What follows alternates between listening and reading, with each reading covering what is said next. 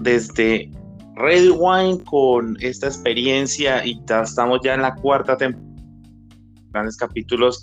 Y esto lo estaban esperando muchos de nuestros oyentes de Radio Wine.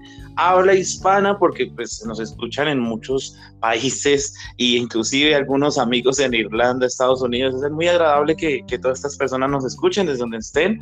Y bueno pues el día de hoy no es de más de hablar de que una persona muy especial y estando ya en lo que es Red Wine, pues ya saben que tenemos un espacio llamado Cápsulas y esas cápsulas pues vamos a hablar de otras cosas que no son vinos, sino de gastronomía en algunos casos, algunas otras bebidas y hoy pues vamos a tener algo especial, la cerveza, pues una bebida milenaria, una bebida interesante, una bebida que, que para todos es muy conocida, pero ¿qué tal saber más de cerveza? Y hoy pues estamos con una persona muy especial, una persona que es experta en cervezas, ya más adelante nos contará de su cervecería, porque ella tiene cervecería, y ella es pues Jennifer Ramírez. Jenny, un gusto y bienvenida a Red Wine, ¿cómo estás? Hola John, no, mucho, muchas gracias por la invitación, qué lindo poder estar acá y hacer parte de, Red Wine. Y bueno, dar mi manito, mi, mi punto de vista desde otro ángulo eh, que también es un fermentado, pero que es de otro lado, entonces es eh, lindo compartir también eh, un ah. poco de, la cerveza.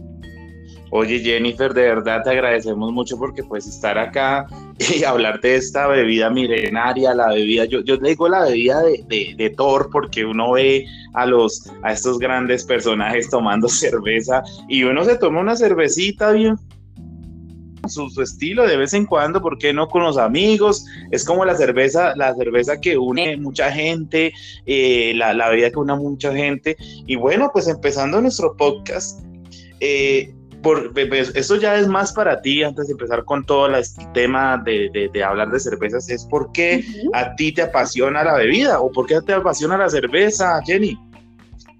Eh, bueno, pues mi tema con la cerveza arrancó desde, desde hace mucho tiempo. Eh, realmente me apasionaba más que cualquier otra cosa beberla. Entonces arrancó un poco, un poco el gusto. Siempre fue como de, de los tragos o de las bebidas alcohólicas.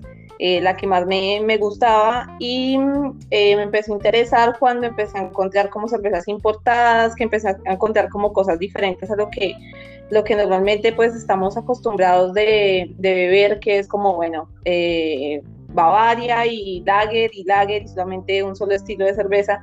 Entonces, como que darme cuenta que eran cervezas que tenían colores diferentes, sabores diferentes, cosas diferentes, eh, me pareció muy cool. Y bueno, con un amigo comprábamos, íbamos como a San Andresito a comprar cervezas que viéramos raras, que nos parecían como diferentes pues sin ningún criterio, sin ningún otra cosa más que el disfrute y probarla a ver qué onda, me gustó, no me gustó, me supo rico, me supo feo, ya esos sean los criterios que teníamos. Y ahí arrancó como un poco como la, la inquietud sobre el tema, me parecía chévere, em, pero lo que me, me despertó directamente ya el hecho de pensar en hacer cerveza, porque claramente para mí era súper lejano pensar que uno podía hacer cerveza. Eh, yo lo veía como que era algo como muy que, no, que no, que no, que no daba. Eh, fue en un viaje eh, a Brasil con unos amigos, justamente también por el tema cervecero, pero íbamos más, era como para ir a conocer eh, cervecerías, probar cervezas y, y, porque ya se hace un Oktoberfest, un también como súper grande en Blumenau. entonces fuimos allá como por el y me di cuenta que había muchísima gente que hace cerveza en su casa y eso pues yo no lo había visto aquí en Colombia. Entonces me pareció muy cool poder, o sea, ver que la gente, pues que conocí muchísimas personas que tenían cerveza en su casa hecha por ellos y que hacían cerveza y que, y que era como algo normal. Entonces me pareció, me pareció súper lindo eso, más que en el Oktoberfest, digamos que diferencia de cómo se vive un poco la fiesta acá, eh, era muy familiar, o sea, no era como, no sé, como nos han vendido, como, o como se vive, digamos, de alguna manera, que es como eh, la cantina, así, gente borracha y nadie más puede ir, sino solamente como la gente que vaya a emborracharse ya, sino era como una dinámica completamente diferente en torno a que podían estar niños, podían estar cualquier persona ahí, eh, era como muy amigable, muy familiar, muy de compartir, era, me parecía que el ambiente era súper lindo y que, y que realmente lo unían netamente la cerveza.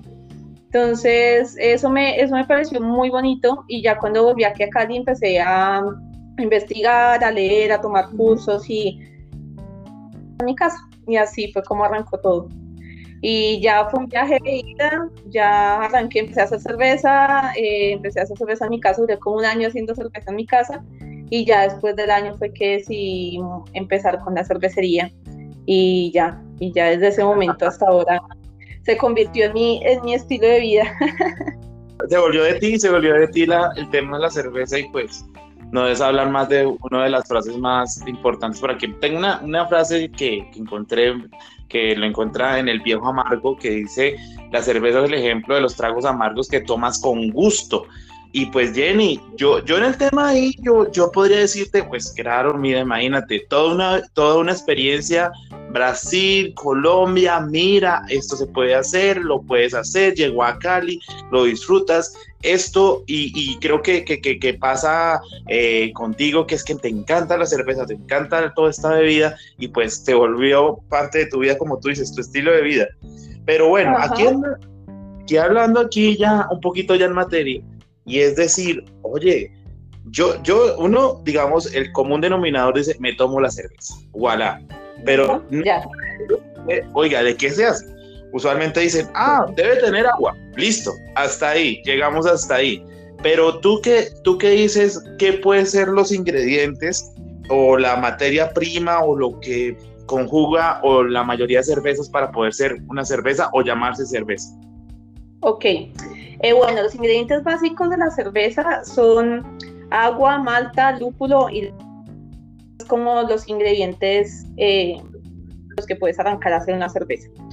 Eh, digamos que últimamente, bueno, últimamente no, pero hay adiciones de diferentes cosas. Em, dije últimamente porque más adelante pues también podría hablar de las escuelas, pero em, en Estados Unidos, por ejemplo, se empezaron a popularizar mucho adiciones de muchas cosas a la cerveza. Entonces, como adiciones de muchas frutas, adiciones de, no sé, cervezas que les echan más melos, le echan un montón de cosas. Entonces, por eso digo que, que últimamente, porque si bien antes también eh, Bélgica, por ejemplo, eh, cervezas de graduación de, de, de, altas graduaciones de alcohol, eh, llevan algo que se llama candy sugar y es una adición, adición ay, perdón, una edición de azúcar eh, como caramelizado, que lo que hace es aportar azúcares fermentables para subir la densidad de la cerveza y que así pueda tener más alcohol. Entonces, eso es como una parte de las adiciones, pero para todas esas cervezas no únicamente necesitas agua, malta, lúpulo. En Colombia, eh, específicamente, lo único que tenemos para hacer cerveza es el agua. El resto nos toca traer. O sea, no tenemos maltas, no tenemos lúpulos, sino y levaduras tampoco tenemos. O sea, todo toca importarlo. Eh, Normalmente las maltas las traemos de Alemania por lo general. Eh, también hay maltas de, bueno, de diferentes partes, pero digamos que nosotros por lo general siempre nos llegas como las maltas alemanas. Hay maltas belgas, hay maltas eh, francesas, eh, aquí en Latinoamérica hay maltas chilenas, Em, pero pues lo que más se usa, lo que más llega acá son maltas alemanas, es lo que más usamos nosotros. Y de lúpulos, eh, si los lúpulos depende de, lo que quieras lograr, uno puede encontrar lúpulos eh, americanos, ingleses, eh, neozelandeses, entonces dependiendo de lo que busques. Y el lúpulo es el, el, que te da el amargorcito, ¿cierto? Es el, el que tú dices, es el que te da el amargorcito a, a la bebida, ¿cierto? Exactamente, sí, el lúpulo es una flor, es una flor canabácea, eh, prima de... Eh, y esta flor lo que aporta a la cerveza son em, amargor, aroma y sabor. Entonces, eh, más que nada amargor, o sea, el amargor que siente la cerveza por lo general es gracias al lúpulo, em, pero también aporta propiedades de aroma. Entonces, por ejemplo, a veces ustedes encuentran cervezas que son súper aromáticas, eh, a frutas súper aromáticas como a piña, a mango, y son cervezas que únicamente tienen lúpulo. Entonces los lúpulos se pueden dar perfiles herbales, florales, frutales, eh, y todo eso se puede lograr únicamente con solamente con el lúpulo. Eh, y bueno, la levadura también nos toca traerla. Entonces, bueno, esos son como los ingredientes básicos de la cerveza. O sea, como con esos tres puedes arrancar esa cerveza, pero ya más adelante puedes adicionarle como muchas cosas. Por ejemplo, aquí en Colombia, que pues nosotros, si bien no tenemos nada de las materias primas, entonces digamos que eh, lograr competir con cervezas lupuladas a nivel mundial para nosotros es complicado porque nuestros lúpulos no nos llegan frescos como lo tienen, por ejemplo, los americanos. Eh, entonces, eh, nosotros o, la cervecería colombiana, por ejemplo, eh, se ha dado también mucho tema de las adiciones de frutas, que es lo que tenemos nosotros. Nuestro potencial es, son las frutas. Y, por ejemplo, Brasil logró sacar un estilo propio que es una cerveza ácida con adición de fruta que se llama Catarina Sour y es justamente eso, ellos también son fuertes en frutas, no son fuertes en producción de ninguna otra materia prima, entonces es como enfocar eh, las producciones de cerveza hacia, hacia lo que se tiene, hacia el fuerte. Entonces, por ejemplo, aquí se, se encuentran muchas cervezas con adiciones de frutas que, que son bastante interesantes. Bueno, súper Jenny, pues seguimos aquí en Radio Wine con nuestra cápsula hoy especialmente de cerveza con Jennifer Ramírez y algo importante que uno habla es que alguna otra frase es aquel que inventó la cerveza era un hombre sabio y esto lo dice Platón. Bueno, aquí algo importante que me dice Jenny, mira, aquí yo me, me, me gustó esta palabra, escuela. De verdad que me encantó escucharte. O sea, yo, yo cuando estábamos verificando, ahí dirán, oye, es que aquí los señores de Radio Wine votan preguntas por nomás. No, pero aquí hago una preparación previa, se hizo unas preguntas y me gustó algo que tú me pusiste, escuela. Escuela o países importantes. O sea, una escuela puede ser un país, ¿no? Como, como eso, eso es lo que hablan en, en el mundo de la cerveza, ¿no? Sí, eh, bueno, y con respecto a la frase que tú dijiste ahorita, eh, resulta que los inventores no son inventores de la cerveza, sino fueron inventoras. Las que empezaron con la producción de cerveza fueron mujeres. Desde, desde la, o sea, el primer registro que hay de la cerveza es hace 10 mil millones de años antes de Cristo en las cuencas del río del Amazonas, eh, donde una tribu de mujeres eh, masticaba granos de cereal, los escupían ollas de barro y así y generaban una fermentación claramente espontánea y, y se tomaban esa bebida. Entonces fue como el primer registro de una bebida fermentada a base de granos de cereal y fueron mujeres. De ahí ese fue como la, el primer registro pero en todas las civilizaciones, eh, Mesopotamia, Sumeria, Vikinga, toda la producción de cerveza única y exclusivamente hecha por mujeres. Vamos a mejorar la frase, Jenny, vamos a mejorar la frase y vamos a decirle al señor Platón, 200, señor Platón. Entonces decimos, aquel que inventó la cerveza era, aquel, aquella que inventó la cerveza era una mujer sabia, Jenny. Y Jenny, pues, exactamente, me gusta más. Entonces, vamos con los países importantes de las escuelas. ¿Cuáles, serían? ¿Cuáles tú destacarías? De pronto un, top 5 que yo diras, ah, si tú vas a hacer cerveza o vas a tomar buena cerveza, vete por acá. Listo. Bueno, pues en la cervecería tenemos cuatro escuelas principales. La escuela alemana, la escuela americana, la escuela belga y la escuela inglesa. Esas son como las cuatro escuelas principales, digamos, que se ha dado en torno a estudio, en torno a, todo, como a, los diferentes estilos que hay.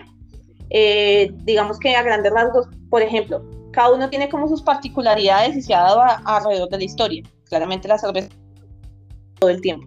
Entonces, los estilos se han dado justamente a, de, de de eventos históricos, nace de, de, porque había mucho, mucha producción de una cosa, porque había escasez de la otra, entonces así se empiezan a generar como diferentes estilos, se empiezan a generar en diferentes zonas y se empiezan a popularizar. Entonces, por ejemplo, una cosa que tienen las, las cervezas alemanas es que son cervezas que casi todas, en su mayoría, por la ley de pureza, que es una ley que, que se vino a establecer en 1516, eh, establecía que únicamente la cerveza se podía hacer por los tres elementos básicos que les, por los cuatro elementos básicos que les dije hace, hace un momento. Digo tres porque en ese momento no se había descubierto la levadura, entonces tres. Perfecto. Eh, que era agua, malta y lúpulo. Entonces que la, cerveza no podía llevar absolutamente nada más porque todo estaba enfocado a la, calidad. Entonces por eso nosotros en las cervezas alemanas encontramos cervezas que son como súper ligeras, que son bastante fáciles de tomar, que, que, no tienen como mucha complejidad, pero que son muy, muy limpias en cuanto a todo, o sea, que tienen una calidad impecable, o sea, no, no, no le falta, no le sobra nada, está en el punto, está muy bien, pero son cervezas que su enfoque ha sido ese, mm, más que nada por la ley de pureza. La escuela americana esa ha sido como una escuela más de los extremos, entonces ha sido como la escuela que ha traído estilos que estaban casi extintos y los han vuelto a sacar eh, es la escuela que tiene más, que trabaja con más lúpulos, o sea, cuando uno escucha estilos americanos, entonces, por ejemplo, escuchas American Pale Ale, eh, es una cerveza que, tiene, que está enfocada hacia los lúpulos. American Amber Ale es una cerveza que es caramelosa, que, que pronto puedes encontrarla un poco dulce porque tiene altas caramelo, pero que también está enfocada hacia los lúpulos porque es americana. Entonces, la escuela americana es más de lúpulos fuertes, de aromas muy intensos, de sabores muy intensos, también enfocado claramente a, que, a la calidad, pero como con un poco más de, de complejidad y de riesgo a la hora de, de, la adición de los, de los ingredientes. Y tiene claramente muchos más ingredientes aparte de, los, de los cuatro o tres ingredientes básicos. Y las, las otras escuelas también tienen sus particularidades. Las más enfocadas en las fermentaciones espontáneas, entonces ahí nosotros por ejemplo, cuando, cuando se descubrió la levadura, eh, cuando Luis Pasteur descubrió la levadura, entonces ya se empezaron a tener que se usan específicamente para ciertos tipos de cerveza. Eh, en la escuela belga no, se, no son tan rígidos con esa parte, sino que tienen más fermentaciones espontáneas de la microflora que tienen en los lugares. Entonces tienen cervezas más ácidas, cervezas con otros perfiles, como otra complejidad diferente. Entonces ellos están enfocados como hacia ese lado.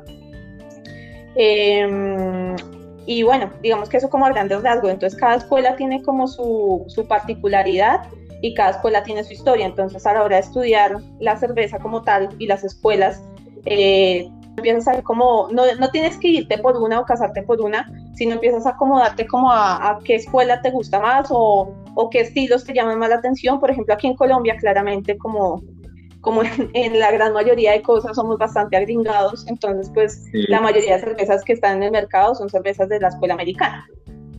Perfecto, mucha lager, ¿verdad? ¿Qué es que me decís vos? Términos industriales.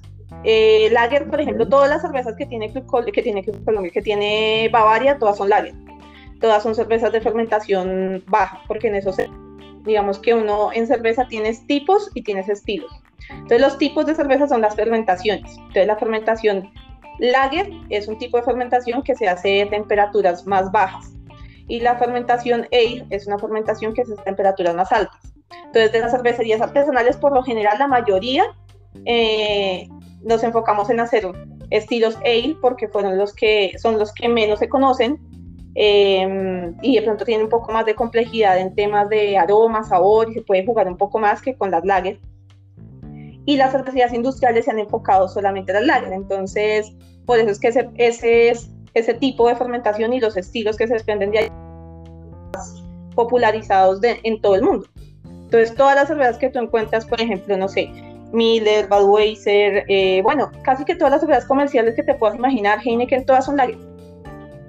Wow. Y, y entonces, digamos que lo que empezó a resurgir como con todo este movimiento de la cervecería artesanal fue a revivir todos esos estilos y hacerlos más populares y más visibles a, a la gente, porque la gente siempre lo ve como por marcas, o sea, como que no, me gusta la y no me gusta la Heineken, pues al final no es, no es lo mismo, pero están tomando algo muy parecido. Entonces, eh, se, ha, se ha probado un estilo y la cerveza tiene alrededor de 120 estilos. Bueno, pues bueno, aquí nos vamos a quedar hablando de estilos y cosas, mi Jenny. Pero bueno, aquí en Rasgos Rasgos y te digo que, que de verdad estamos con una cápsula de Radio Wine hablando de cervezas el día de hoy con una gran invitada. Y pues hablamos del tema de temperatura. La temperatura de correcta de una cerveza. Yo imagino, bueno, yo Cartagena, yo digo, no, yo me tengo que tomar la cerveza fría. Yo estoy por allá, no sé en dónde, digo Panamá, estoy en Ciudad de Panamá, bueno, temperatura más o menos adecuada. Eh, estoy, no sé, eh, en Rivera Maya, y yo digo, no, en Rivera Maya me tengo que tomar esa cerveza de esta forma. Pero digamos, en el mundo de la cerveza, ¿hay algún, algo que te diga tienes que tomarte la cerveza en esta temperatura para poderla disfrutar mejor? O, sencillamente lo que siempre nos dicen, tómese la fría porque no la toma fría, no va a ser agradable. Y mi Jenny, temperaturas de la cerveza, ¿cuál sería? Eh, la correcta. La temperatura correcta también, pues, vamos a seguir hablando de estilos. Va de acuerdo al estilo. Entonces, em, por ejemplo, claro, estás en Cartagena, pues, pues yo me tomo una poker fría con todo el gusto, me tomo 10. Eh, y está perfecto. Pero digamos, si tú tienes una cerveza que tiene más complejidad, eh, de pronto una carga alcohólica más alta, eh, no está bueno que te la tomes más fría o una cerveza lupulada, por ejemplo, no está bueno que te la tomes tan fría porque vas a perder parte de la experiencia sensorial en aroma, por ejemplo. Entonces, si yo agarro una cerveza una cerveza que tiene, no sé, características maltosas, así como muy ricas que, que, quiero, que quiero sacar a flote, pues no debería tomármela muy fría. Eh, digamos que la temperatura correcta es para una cerveza ligera que me la quiero bajar así, pues no sé, 4 grados, o sea, lo, más frío que puedas tener en la nevera. Eh, ya para cervezas que quieres tener una más sensorial de poderle eh, sentir en aroma qué es lo que tiene, en, sí, en, sabor y todo. Eh, ahí vendría ya temperaturas de 10 grados, 12 grados, más o menos, 14 grados, dependiendo pues del estilo de cerveza. Pero digamos que no todas las cervezas se deberían tomar frías, o sea, completamente frías, justamente por eso, porque pues a la hora de, de tú tomar algo frío no, no sale, no desprenden todos los, los aromas volátiles que están allí presentes y pues no lo puedes disfrutar de la misma manera. Y también es importante tomársela en vaso, eso es muy importante. Ok, lo, lo, lo, importante sea la cerveza que sea un vaso, ¿cierto? Eh, ese vaso tiene que estar frío también, me imagino yo no, o sea, o eh, bueno, la temperatura adecuada. Tiene que estar muy limpio, limpio. Ok. El vaso tiene que estar limpio, muy bien lavado y y bueno, ya, eh, digamos que nosotros nos han enseñado que la cerveza se toma en botella, pero la botella es únicamente un medio de transporte, es como el vino. O sea, el vino, la botella sirve para transportar el vino y para que te llegue. Pero en, y la cerveza es lo mismo, solamente que la puedes coger y la puedes tomar, pero no es tan chévere hacerlo porque eso que pasa cuando tú sirves la cerveza, que se genera espuma y después baja, eso va a pasar en el vaso o en tu estómago. Entonces, si te la tomas sí, pues claramente por eso la gente dice que la cerveza lo embucha o que ya le, lo, lo, le, pone, le, infla, le, infla, la panza y bueno, todas esas cosas, pues es justamente porque no se la toman en, en vaso, porque en vaso sería la forma ideal de tomar una cerveza. Bueno, súper. Aquí yo, yo diría algo bien chévere, ya saben. Entonces, recapitulando lo que nos dijo Jenny, obviamente Jenny nos dijo muchísimas cosas que tenemos que tener en cuenta en temperaturas. Y yo diría, entonces, como dice Jenny, en Cartagena me tomo unas 20 costeñitas, que es como la cerveza popular cartagenera, costeña, la costeñita verde, esa marca, ah. una marca interesante que toman mucho allá. Loco, también una, una, una experiencia bien lager, pero lo importante es la temperatura según el estilo, ¿no, mi Jenny? Exactamente, sí. Listo, súper. Bueno, aquí yo, yo, yo aquí entro a disquepa. Y entonces ahí digo, wow, me dicen, me dicen, ¿cuál será la cerveza más eh, eh, existe la mejor cerveza del mundo? Yo, uno sabe que, por ejemplo, hay muchos estilos. Dicen, no, mire, según el criterio de la de, Bruselas dice, no, la mejor cerveza del mundo es esta. Pero otro, otra guía va a decirnos, esta es la mejor cerveza. O, eh, ¿En sí existe la mejor cerveza o, no lo tendríamos como tan, tan así? Sí, tú lo acabas de decir, depende de, de venga la referencia, eh, va a haber la mejor de tal lado y la mejor de tal otro. Digamos que a la hora de calidad de una cerveza o querer evaluar la calidad de una cerveza, hay muchas formas de hacerlo. Em, no existe la mejor cerveza del mundo porque es, es muy difícil. De hecho, hay una frase que dice como la mejor cerveza del mundo es la que tengo en mi mano, porque justamente la cerveza se disfruta como en el momento. Como el momento que estoy pasando con mis amigos y estoy disfrutándolo en ese momento, pues es la mejor cerveza del mundo porque la estoy disfrutando en este momento. Entonces, eh, decir que hay una cerveza que es la mejor de todas eh, sería muy mentiroso de parte de cualquier persona que lo diga. Em, pero sí, claramente hay formas las cervezas que tienen mayores logros eh, dentro de... Entonces se pueden ver, eh, digamos que en las diferentes copas, en la World Cup, por ejemplo, ella es una de las copas más grandes del mundo, entonces ahí premian como las cervezas, todas las cervezas del mundo. Em, entonces hay diferentes copas regionales, diferentes copas eh, internacionales también. Entonces digamos que las cervecerías empiezan a adquirir premios eh, de esas copas y eso empieza a dar como de alguna manera una reputación a la cerveza que se, que se produce. También para que el consumidor vea que, no sé, por ejemplo, esa cerveza que me estoy tomando ganó una medalla de competencia. Entonces pues sé que es una cerveza que, que pues tiene, está bien, o sea, que, que le han trabajado el proceso, que es una cerveza que que ha tenido reconocimientos, entonces ahí es como uno empieza como a evaluar de pronto qué cerveza eh, a la hora de, de, tener un reconocimiento tiene más medallas que esta, que la otra o algo así, pero en términos generales no existe la mejor cerveza. Es la costeñita que te estás tomando en Cartagena, esa es la mejor cerveza del mundo, o es la cerveza de barrica que lleva en guarda 3.000 años y que está buenísima y que tiene todos los aromas complejos también es la mejor cerveza del mundo. Entonces depende del contexto y depende de, lo que estés, esa va a ser la, cerveza, la mejor cerveza del mundo, pero si quieres evaluarlo de otra manera, puedes buscar em, las, las medallas que tienen las cervecerías y ahí con eso vas a poder saber. Oye, súper, no, pues mira, de verdad que te agradecemos por esto. Y aquí, pues empezamos con el tema de, de los colores. Entonces, ¿qué significa el color de una cerveza y pues obviamente uno ve los algunos estilos, no sé, ahí como dicen empieza a discrepar, pero bueno, ¿qué, qué puedes hablarnos de qué, del color de la cerveza?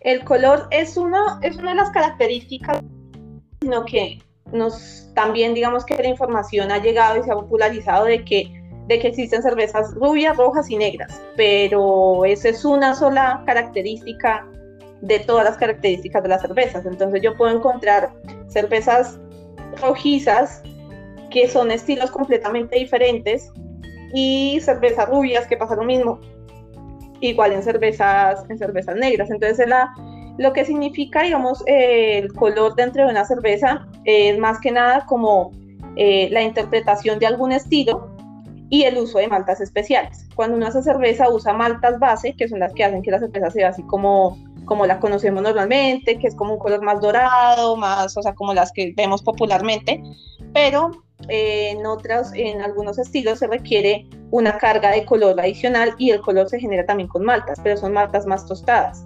Entonces ahí empiezas a usar maltas especiales para generarles color a las cervezas de acuerdo al estilo. Pero el color únicamente es una de las características o de los detalles que tiene una cerveza, no es, no es todo, o sea, porque la gente va como yo que una cerveza roja, pero bueno, de una cerveza roja es cuál cerveza roja, porque la cerveza roja es, rojo solamente es una de las características, el color, pero pues no sabemos qué quieres. Puedes encontrar cervezas rojas que son ácidas, que son amargas, que son frutales, que son maltosas, que o sea, puedes encontrar de todo, entonces primero hay que saber cómo, cómo me gustan las cervezas, cuáles son las cervezas que prefiero y con base en eso pues ya, ya eliges, no por el color. Entonces eso es lo que significa el color cerveza de las características y se alinea al estilo de la cerveza y se logra con maltas. Con maltas. Oye, pues está muy bien explicado el tema y de verdad te agradecemos. Y bueno, seguimos aquí en Radio Wine. Ya al final eh, nos va a comentar sus redes sociales para que nos vayan comentando dónde podemos encontrar a Jennifer. Y bueno, aquí dice cuál sería una, una buena recomendación al momento de, tomarse una cervecita, como dices, ¿cuál sería como lo más importante al momento de probar una cerveza, sea la que sea, o si tienes de pronto algunos estilos, de mira, si es esta cerveza, tómatela así, o es lo más recomendable tomártela así, o, es lo, diferenciando como el tema. Entonces, Jenny, te dejamos ahí para que nos recomiendes el momento, al momento del beber, qué tenemos que, tener en cuenta. Eh, bueno, pues ya lo he venido comentando, digamos que lo más importante es consumir la cerveza en un vaso, en un vaso limpio, ojalá de vidrio. Em, hay vasos especializados para cada estilo de cerveza, pero digamos que eso ya es otro, otro mundo. o sea, ya digamos que puedes encontrar o puedes usar una copa em, que te permita como como de alguna manera eh, poder tener acceso a los aromas de un vaso que no sea como muy cerrado, más amplio, que te pueda, que te pueda, sí, como de alguna manera ayudar a, extraer los aromas de la cerveza, que esté limpio, eso es muy importante, porque el vaso limpio depende más que nada de la apariencia, pero la estabilidad de la espuma, eh, que se vea linda, entonces de alguna manera tener un vaso limpio, en vaso siempre, y no tenerla completamente fría. O sea, digamos que sí, depende de las cervezas, si son cervezas ligeras, cervezas eh, que no tienen como mucho más allá de, refrescarte, está perfecto que las tomen frías, pero digamos que cervezas que tengan un poco más de complejidad, es mejor no tenerlas a clima, claramente porque una cerveza al clima a nadie le gusta, pero, pero si no un, clima tan tan frío, sino 10 grados por ahí, eh, estaría perfecto para una cerveza a la que le quieres de pronto ver un poco más o, o sentir un poco más en temas eh, sensoriales. Sí, sí, porque yo he visto, te, cuento, algo que yo no sé si te ha dado. Y es el, bueno, hablamos, devolviendo un poquito al tema de temperatura, yo me acuerdo mucho, digo, yo estoy en Tunja, lo siento, Tunja Boyacá, ¿no? Allá me la tomo. Bueno, ahí la gente dirá, no, me tengo que bajarlo un poquito, pero bueno, ya la toman mucho así. Y, y bueno, yo, yo, yo digo, mira, yo recuerdo mucho cuando te conocí ya hace ya bastantes años, ya con Jennifer tenemos ya tema de, de, tema de, de, gremio, como decimos nosotros, gremio. Y eh, bueno, con Jennifer, con su experiencia, yo dije, hola Jennifer, tú eres una cervecera, sí, yo soy cervecera. Y yo cuando empecé a entrar a ese mundo de que la, la podría ser, sea, podía hacer cerveza en Colombia, eh, de otros estilos, con otros sabores, con otros aromas. Jennifer fue como una guía para mí y, muy interesante, inclusive las primeras veces que nos encontramos eh, me habló muy bien de, su experiencia y que al principio nos dijo, oiga, sí, me metí de lleno después de estar en Brasil, dije, me voy a meter de lleno, mi empresa se llama Cerveza, amo la cerveza, vivo por la cerveza y Jenny, pues me gustaría que hablaras sobre tu, eh, sobre, tu eh, eh, cervecería especialmente y cómo se constituyó, de qué trata tu cervecería y ya pues haciéndole la propaganda como debe ser a tu cervecería, mi Jenny. Una, habla bien de tu cervecería, me encanta porque yo he visto los estilos, me, me fascinan y pues cervecería, tu, tu empresa como tal y tu cerveza, pues, hablar de cerveza es, bien agradable. Claro, sí, obvio. Eh, bueno, pues em, el proyecto en el que estoy, en el que estoy ahora, yo trabajo, bueno, yo trabajo en varios proyectos de cerveceros, pues. Eh, en el que estoy ahorita eh, se llama Tu Medida. somos una cervecería que lo que hace es crear una experiencia más allá del consumo de la cerveza, también una experiencia de personalización entonces personalizamos eh, la cerveza en cuanto a la etiqueta, pero también la personalizamos en cuanto al sabor. Entonces, por ejemplo, tenemos clientes en los que eh, nos, normalmente esos clientes son como para pedidos especiales en temas de eventos, matrimonios y cosas así. Pero lo que hemos llevado es como que las personas me pueden decir a mí como no, es que a mí me gustan, me gustan las cervezas que sepan a frutas y que sean amargas, listo, te la hago, tal cual como me la dijiste, ¿a qué fruta quiere que te sepa? Listo, se le hace. Entonces como que eh, personalizamos el estilo que tú quieras o la cerveza que tú quieras, te la hacemos. Eh, y también personalizamos la etiqueta. Entonces, si digamos, eh, no sé, es para algún evento especial, para más, también hacemos la cerveza de la casa de algunos lugares, de bares, restaurantes. entonces, ese proyecto en el que estamos ahora. Eh, se personaliza la etiqueta, se personaliza el estilo. También estoy en, en, en el proyecto, hacemos un festival que se llama, eh, sí, que se llama Festival Achelas, que lo hacemos en marzo, y lo que busca es agremiar o agrupar las cervecerías del Valle y algunas cervecerías de otras partes de Colombia y abrir un poco más a las personas de, de cerveza artesanal. Y en ese, en ese festival también tenemos una cerveza de la casa, que es una Goce, que es una cerveza ácida con adición de mango biche, sal y coriandro. Y, mm, y, esa, y también trabajo con ese. Entonces esos son los dos proyectos que estoy ahorita como de lleno. Y bueno, nos pueden seguir en redes eh, como arroba festival las chelas, arroba cerveza a tu medida y a mí me pueden seguir como arroba llena de nuevo, repíteme el, el Instagram, el, tuyo y el, de tus, eh, tus formas. Eh, repítenoslo de nuevo para que nuestros amigos que nos están escuchando en todas partes del mundo nos puedan decir, oye, me encantó, yo quiero algo a mi, a mi medida, a mi medida, a, mi, medida. Por ejemplo, yo digo, no, Radio One, yo quiero algo con una experiencia muy interesante, que en cerveza de las muy, muy agradable. Y pues, ¿cuáles serían tus redes sociales, mi Jenny? De nuevo, para que nos la repita, por favor. Eh, arroba cerveza tu medida, arroba festival las chelas y arroba llena falla al piso Ramírez. Llena, pues bueno, Jennifer, entonces de verdad agradecemos tu espacio, agradecemos al señor eh, Odino, Torres, bueno, no sé, ahí yo digo que a todos, y, y terminamos con nuestro cápsula de Radio Wine eh, despidiéndote y dando de todas maneras muchísimas gracias a ti eh, la experiencia que nos diste hoy, nos diste algo experiencia que queríamos tener aquí en Radio One hace mucho tiempo con la cápsula y decir aquella que inventó la cerveza era una mujer sabia. Y eso lo dijo Platón a su medida. Y ahora pues Jenny muchísimas gracias y te deseo una feliz noche, día o mañana y Jennifer, muchas gracias, muy amable y gracias por estar con Radio Wine. Bueno, no, muchísimas gracias a ti, John, por la invitación. Un abrazo. Un grande abrazo y esto, Radio Wine.